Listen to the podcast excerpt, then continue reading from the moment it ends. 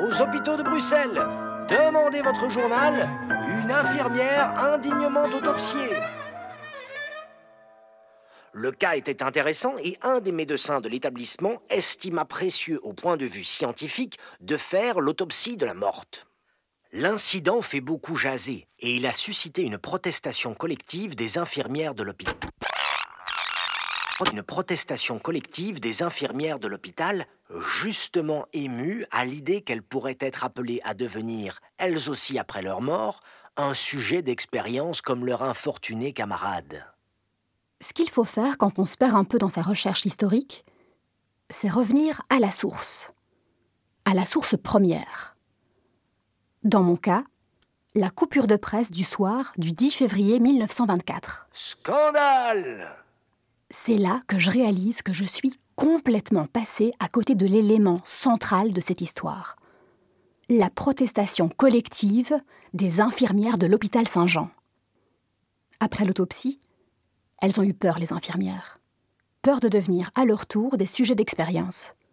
Mais que dit leur peur? Quel est leur point de vue? C'est à elles que l'on doit désormais donner la parole.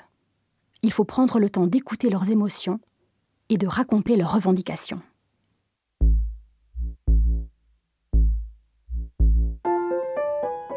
Le cerveau volé, un podcast en six épisodes. Épisode 3 Le cœur des infirmières.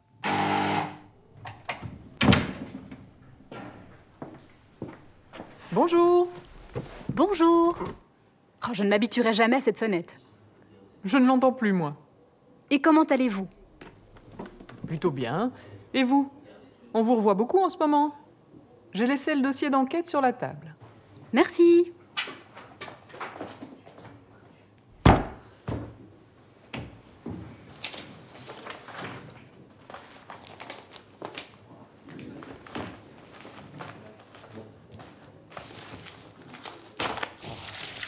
On va finir en bocal, Morgan. Il leur avait dit cette horloge qui fonctionne jamais. Ces portes qui ferment Ici, il n'y pas. a que dans On cet est pas en hôpital qu'on traite sécurité les ici. infirmières comme ça. Qui se autour. Vous voulez notre rate aussi et notre foie On peut-être On nous paye une misère et ça nous prend pour des cobés. Et puis Sharon, honteux de traiter les infirmières on comme ça Mademoiselle, mesdemoiselle. On va finir en bocal. C'est dans le règlement. C'était quand même interdit. On a droit au respect. pour qu'ils nous prennent, on n'est pas du bétail. Pauvre mademoiselle Tout ce qu'on fait pour eux, c'est comme ça qu'ils nous On se ressaisit, mademoiselle. Ça, c'est le directeur de l'hôpital, Monsieur Saint-Gelais. On lui avait pourtant clairement défendu. Le mot La Charonne, faut pas se laisser Allons, faire allons, un, un peu de tenue, voyons. S'il vous plaît, On ne se laissera pas faire cette fois-ci. hôpital. laissez-moi parler. Je vous écoute, mademoiselle Choumi. Elle, c'est l'infirmière en chef du quartier des contagieux. Là où Lancaster a poussé son dernier soupir. Mademoiselle Choumi. Monsieur le directeur, l'heure est grave. Hier, mes infirmières ont constaté de leurs propres yeux une longue cicatrice sur le crâne de cette pauvre mademoiselle Lancaster. Une véritable boucherie. Dieu, je les veux. Oreille à oreille. N'exagérons Mais rien. nous n'exagérons rien, monsieur le directeur. Nous avons vu cette grossière et sordide cicatrice sur le crâne de feu mademoiselle Lancaster. Exactement. Vous savez ce qui est exagéré, indécent? C'est que ces messieurs, monsieur le directeur, entrent dans l'hôpital comme dans un moulin. Mes infirmières sont à la merci des fantasmes les plus sordides, des médecins expérimentateurs. Mademoiselle Choumi. Et vous, comme nous, savez très bien qui tenait le couteau. Et vous, comme moi, savez très bien que j'ai marqué mon désaccord à cet acte. Ah, ça oui, nous le savons. Mais ça ne change rien, monsieur le directeur. Ces médecins n'en font qu'à leur tête. Dites-nous un peu, qui sera la prochaine à passer dans les mains de ce boucher? Enfin, mademoiselle Choumi, je ne vous permets pas. C'est un incident regrettable, j'en conviens. En tant que directeur, je ne peux que condamner les agissements délictueux de ce médecin indiscipliné. Ah non, ça m'étonnerait que ce soit passé comme ça. Ça, c'est ma collègue Valérie Leclerc, historienne de la médecine. Parce que l'administration euh, hospitalière, elle va jamais reconnaître ouvertement les fautes de ses médecins. Euh, et encore moins devant le, le personnel subalterne, parce que bon, pour eux, il faut préserver les apparences, euh, et puis préserver le respect de l'autorité, le bon ordre hiérarchique. Donc il faut que les infirmières continuent à faire confiance et obéir euh, aux médecins. Voilà, et en plus, ils veulent pas se rendre vulnérables euh, à des poursuites judiciaires ou, ou à la critique de l'opinion publique. Dites-nous un peu, qui sera la prochaine à passer dans les mains de ce boucher? Mademoiselle Choumi Enfin, vous me jugerez quand vous aurez fait comprendre à vos infirmières que, pour la sécurité de tous, il est impératif de garder les portes du quartier des contagieux fermées à clé. Il revient maintenant au Conseil des hospices de juger des événements. En attendant, gardez votre rang, mademoiselle Choumi.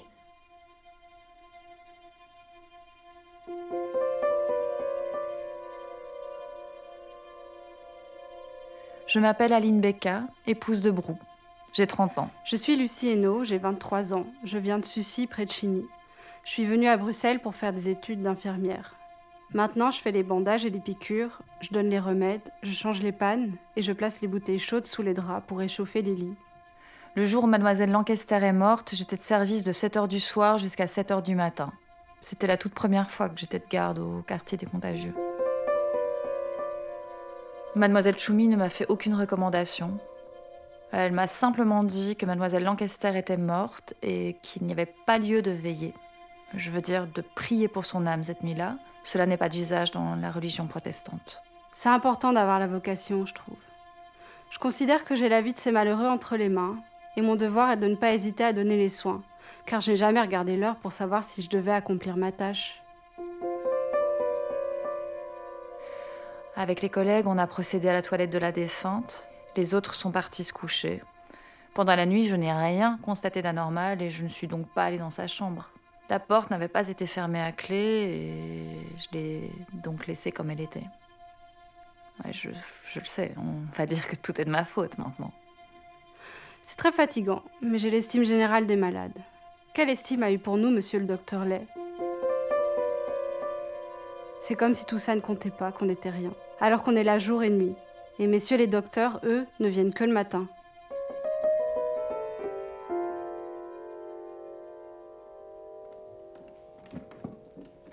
Mais c'était quoi le problème avec cette autopsie? Euh, Ce qu'il y a, en fait, c'est qu'à l'époque, les hôpitaux, c'était encore des lieux qui étaient réservés exclusivement aux soins des pauvres.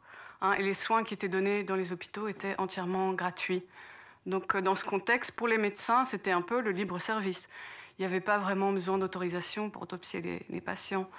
Et attention, ici, on ne parle pas de dissection, donc qui implique la destruction euh, totale des corps, souvent par des élèves de, médecine dans les cours d'anatomie. Mais ici, on parle bien d'autopsie, donc ça, veut dire l'ouverture du corps qui va se limiter à investiguer euh, les causes du décès. Mais pourquoi il y a eu un scandale si on pouvait autopsier comme on voulait? Ah oui, ben, c'est la suite de mon explication. En fait, euh, il y avait deux, exceptions à ce, libre accès par les médecins au corps des personnes décédées dans les hôpitaux. La première exception, c'est si la famille du défunt faisait opposition. Et alors ça, ça, arrivait très très rarement parce que les familles, en fait, n'étaient pas mises au courant de cette pratique systématique d'autopsie, donc elles ne faisaient pas opposition. Euh, la deuxième exception, c'est si la personne décédée était membre ou ancien membre du personnel de l'hôpital parce qu'en 1898, des, domestiques des hôpitaux de Bruxelles, qui avaient le même statut que les patients, c'était des pauvres aussi, euh, ces, domestiques avaient obtenu le droit, si, si jamais ils mouraient à l'hôpital, de ne pas être disséqués ou autopsiés après leur mort. C'était une sorte de, faveur pour service rendu. Mais elle était infirmière, pas domestique. Oui, mais quand, quand les domestiques ont obtenu ce droit, euh, c'était eux justement qu'on appelait infirmières et infirmiers parce que l'infirmière d'aujourd'hui, celle qu'on connaît aujourd'hui, elle n'existait pas encore. Euh, dans les hôpitaux, il y avait en gros que les nonnes et les domestiques. Donc c'est à partir des années 10 et 20 en Belgique que vont commencer vraiment à se développer les premières formations, les premières écoles d'infirmières professionnelles avec euh, diplôme à la clé. Et donc ces écoles vont essayer d'attirer des jeunes filles de la classe bourgeoise, mais sans succès parce que ces jeunes filles ne voulaient pas travailler auprès des pauvres. En gros, elle voulait pas être assimilée à des domestiques d'hôpitaux, ceux qu'on appelait infirmières et infirmiers. Et c'est des domestiques qui étaient eux-mêmes euh, considérés un peu comme le, bas-fond de la domesticité. ils ne servaient pas euh, les riches, mais ils, servaient les patients d'hôpitaux. Ils nettoyaient leur urine, leur vomi. C'était un travail très, très ingrat. Et c'est pour ça qu'en 1913, le directeur de l'hôpital Saint-Jean va exiger qu'on arrête d'appeler les domestiques infirmiers et infirmières pour réserver euh, ce terme aux nouvelles diplômées. Donc il va vraiment vouloir créer une distinction très claire entre les deux groupes, chacun avec son statut propre. Donc d'un côté les domestiques pauvres et de l'autre côté les infirmières euh, plutôt euh, bourgeoises. Quoi qu'il en soit, ce droit de non-autopsie obtenu par les domestiques en 1898 va être bien sûr transmis ou hérité par, les, nouvelles infirmières dès le départ.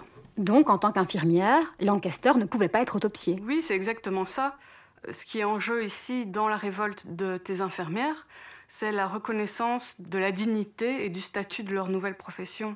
Parce qu'être autopsié comme ça, sans autorisation, pour elles, c'est vraiment euh, être traité, euh, même pas comme des domestiques, mais être traité comme des patients d'hôpitaux, comme des pauvres, quoi. Et tu m'as dit que ta Lancaster, là, elle était hollandaise et protestante, non? Oui. Ah ben, ça, c'est pas un hasard non plus, parce que c'était tellement difficile de recruter des jeunes femmes de bonne famille en Belgique à l'époque que les hôpitaux belges vont aller chercher des infirmières professionnelles dans les pays protestants. Et là-bas, bah, il n'y a pas de bonne sœur dans ces pays-là. La religieuse, c'est vraiment une figure euh, catholique. Il n'y a pas d'ordre de femmes euh, religieuses protestantes. Donc là-bas, comme il n'y a pas de bonne sœur pour s'occuper des malades, les réseaux d'infirmières professionnelles étaient euh, développés depuis très longtemps, depuis le milieu du 19e siècle.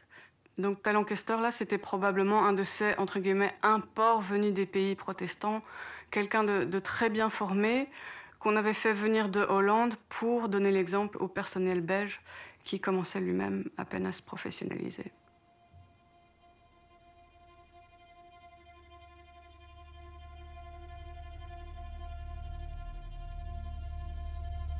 En mutilant le corps d'Elizabeth Lancaster, c'est le corps de toute la profession infirmière qu'Auguste Ley avait blessé. En portant atteinte à l'intégrité physique de la victime, Ley avait porté atteinte à la dignité morale et sociale de toutes ses collègues. User de son pouvoir de médecin sur la dépouille d'une infirmière subalterne, c'était faire perdurer leur inégalité de statut jusque dans la tombe, comme si la mort elle-même ne suffisait pas à les en affranchir. Cette protestation collective était résolument politique. Anna Scutri, WhatsApp audio.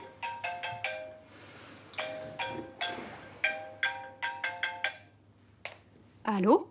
Tu réponds enfin Désolée, je suis occupée. Je suis dans mes recherches là. T'es pas allée au syndicat? Non, j'ai trop de travail. T'as envoyé la notice biographique d'Auguste Lé à Houtin Non, mais j'ai compris pourquoi il lui était interdit d'autopsier l'infirmière. Tu dois l'intégrer dans les notices? Non. Tu ferais pas d'abord les notices et puis cette histoire de cerveau? Tu vas encore te le mettre sur le dos Je m'en fous, je dois comprendre cette affaire. Ce cauchemar était un signe. Mon subconscient le réclame. Ah, si c'est ton subconscient qui le réclame, on va pas le contrarier alors Dis, si t'as pas le temps d'aller au syndicat, dis-le moi. Je demanderai à quelqu'un d'autre. J'ai dit que je le ferais, t'inquiète pas. Mais je devais absolument voir le dossier de l'enquête. Quelle enquête? Il y a eu une enquête policière? Bien sûr que non, tu penses. C'est une enquête administrative du Conseil des hospices de la ville de Bruxelles. Une enquête interne, quoi. Mmh, T'es sur l'affaire du siècle, là. Écoute, je dois partir, là. Je te laisse.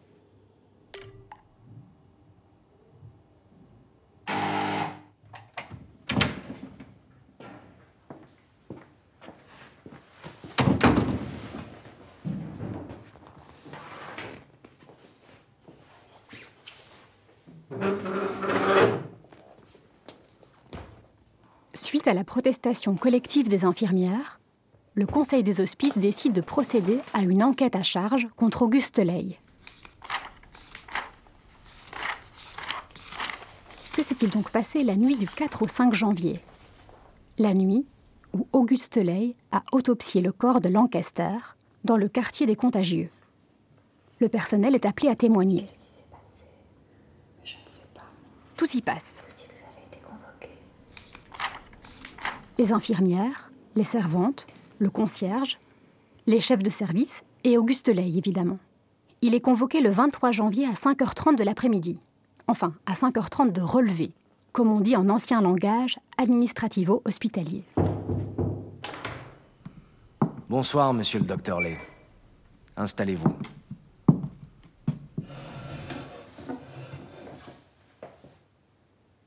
Vous êtes convoqué ce soir afin de répondre de l'autopsie que vous avez pratiquée sans autorisation sur le corps de feu mademoiselle Lancaster. Pouvez-vous nous raconter ce qui s'est passé dans la nuit du 5 janvier? Je suis rentré avec mon fils par l'hospice des enfants assistés vers 9 h. L'hospice des enfants assistés, c'était un orphelinat attenant à l'hôpital Saint-Jean, où le fils de Ley travaillait.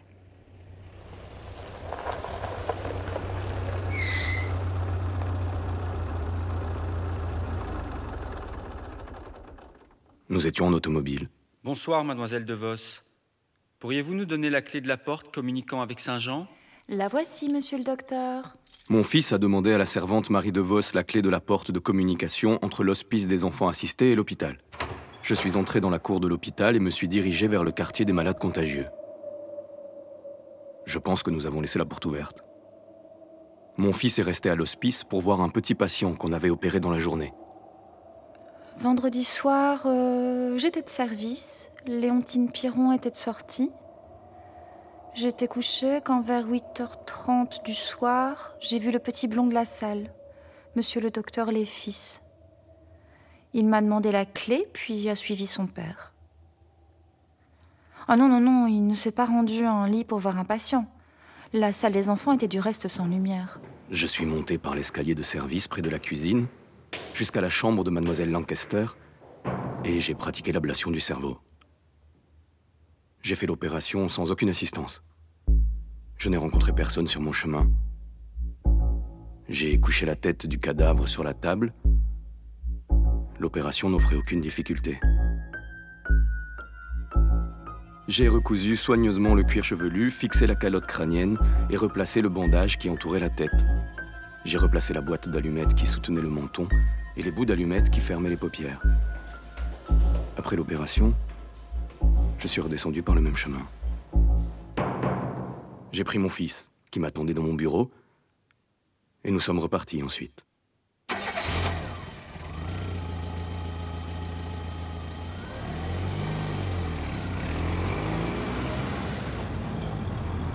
Étant donné les circonstances, j'étais convaincu que cette autopsie s'imposait, non seulement au point de vue de la science pure, mais encore au point de vue de la prophylaxie et de l'intérêt général. Voici un rapport de 700 pages, édité par le ministère de l'Intérieur et de l'Hygiène, concernant l'encéphalite léthargique, maladie peu connue, redoutable et essentiellement contagieuse dont était atteinte la regrettée Lancaster. Dans ce livre, on préconise notamment l'autopsie, il fallait donc procéder à celle-ci le soir même du décès. Sinon, les recherches seraient devenues impossibles. Monsieur le docteur Lay, notre problème n'est pas la maladie, mais votre acte qui va à l'encontre de notre règlement. Vous n'étiez pas sans savoir que l'hôpital, en engageant le personnel infirmier, lui fait la promesse de laisser leur corps intact après leur mort. Vous connaissiez par ailleurs nos difficultés de recrutement du personnel infirmier. Je ferai remarquer que ce n'est nullement par mon fait que l'autopsie a été ébruitée et qu'elle a pu soulever une certaine émotion parmi le personnel. Le secret en avait été parfaitement assuré par mes soins, puisque même les infirmières qui ont fait la toilette du cadavre n'avaient rien remarqué. Mais c'est pas ce que dit Choumi dans son témoignage. Le lendemain du décès, vers 11 heures, en présence du directeur, nous avons transporté le corps au dépositoire. Quelques infirmières avaient assisté à la mise en bière et avaient, paraît-il, constaté une incision dans le cuir chevelu. Étant donné les circonstances, j'ai cru de mon devoir de passer outre l'interdiction, et j'ai eu recours aux moyens que j'ai cru devoir employer pour arriver au résultat que je désire atteindre. Euh... Hein? J'ai eu recours aux moyens que j'ai cru devoir employer pour arriver au résultat que je désire atteindre. J'ai beaucoup réfléchi à la question. J'estime n'avoir ni regret, ni excuse à présenter à personne. Et, si le cas se représentait, je ferai ce que j'ai fait. Je referai ce que j'ai fait, monsieur Merckx. Le point de vue de Ley est limpide. La santé publique avant les autorisations. La science avant les règlements. Peu importe l'émotion et la colère des infirmières, son acte est légitime, dit-il. Auguste Ley ne regrette rien. De quoi les infirmières se mêlent-elles semble-t-il dire. Ça ne les regarde pas. Elles n'étaient pas de son avis et ont décidé de le dire en chœur, d'affirmer leur mécontentement et leurs droits.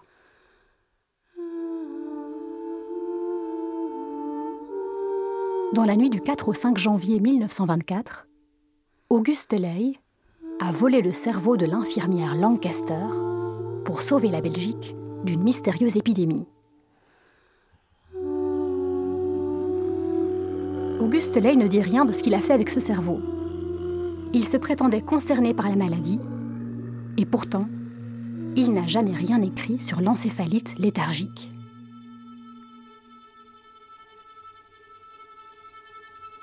Depuis combien de temps Ley s'intéressait-il à Lancaster? À quel point avait-il prémédité son acte? Cet élément pourrait sembler anodin, mais il ne l'est pas.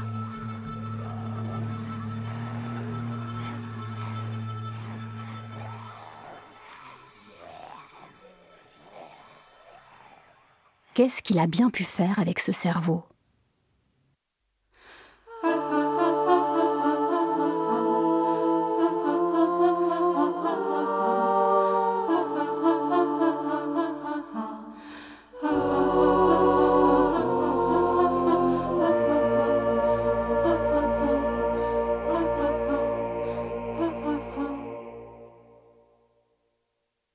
Si vous désirez en savoir plus sur les archives que consulte Louise et sur certains thèmes abordés dans les épisodes, rendez-vous sur lecerveauvolé.com. On partage aussi des photos, des commentaires et d'autres détails sur Facebook, Instagram et Twitter. Suivez, partagez et commentez.